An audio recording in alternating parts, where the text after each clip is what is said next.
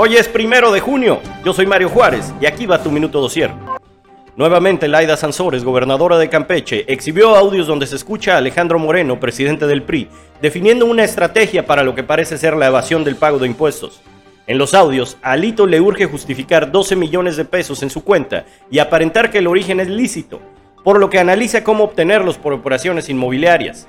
En respuesta, el dirigente nacional del PRI difundió una grabación donde se escucha a Manuel Velasco, senador y exgobernador de Chiapas, diciéndole que si no jala en la votación de la reforma electoral, se irán con todo contra él. Velasco no negó la llamada, pero manifestó que fue grabada sin su consentimiento y violó la confianza. ¿Qué le parece esto?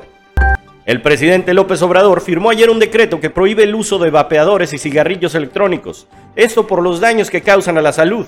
Esta medida, tomada en el Día Mundial sin Tabaco, prohíbe la comercialización y circulación de estos aparatos en territorio nacional.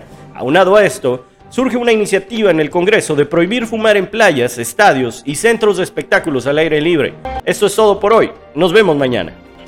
Escucha Minuto Dosier por Spotify y nuestro canal de YouTube. Síguenos en Instagram y TikTok como Dosier México.